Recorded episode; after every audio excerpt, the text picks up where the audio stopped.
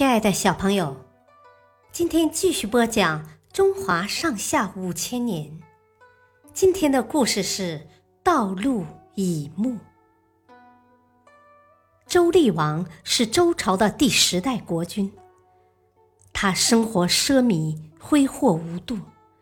为了维持自己奢侈的生活，聚敛更多的财富，他整日和那些奸臣们盘算着。如何压榨百姓？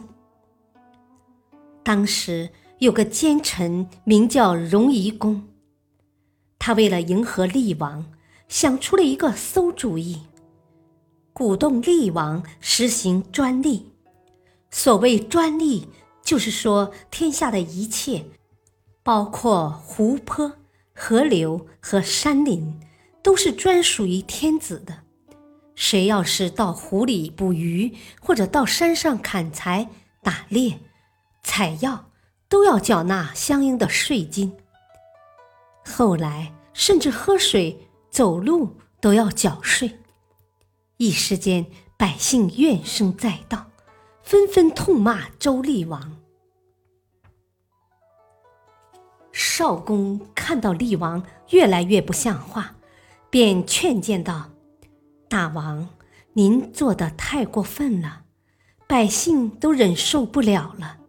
如果您不趁早撤销专利的话，肯定会出大乱子的。厉王听了，满不在乎地说：“你不用着急，我自有办法对付。”厉王先是下了一道命令，禁止百姓议论朝政。然后又从魏国找来一个巫师，要他专门刺探批评朝政的人。魏巫为了讨好厉王，派了一批人到处打听，谁有不满，便立刻把他抓起来，关进牢里或干脆处死。这样一来，人们真的不敢在公开场合议论朝政了。即使在路上遇到，也不敢打招呼，只是相互交换一下眼色，就匆匆走开了。这就是成语“道路以目”的来历。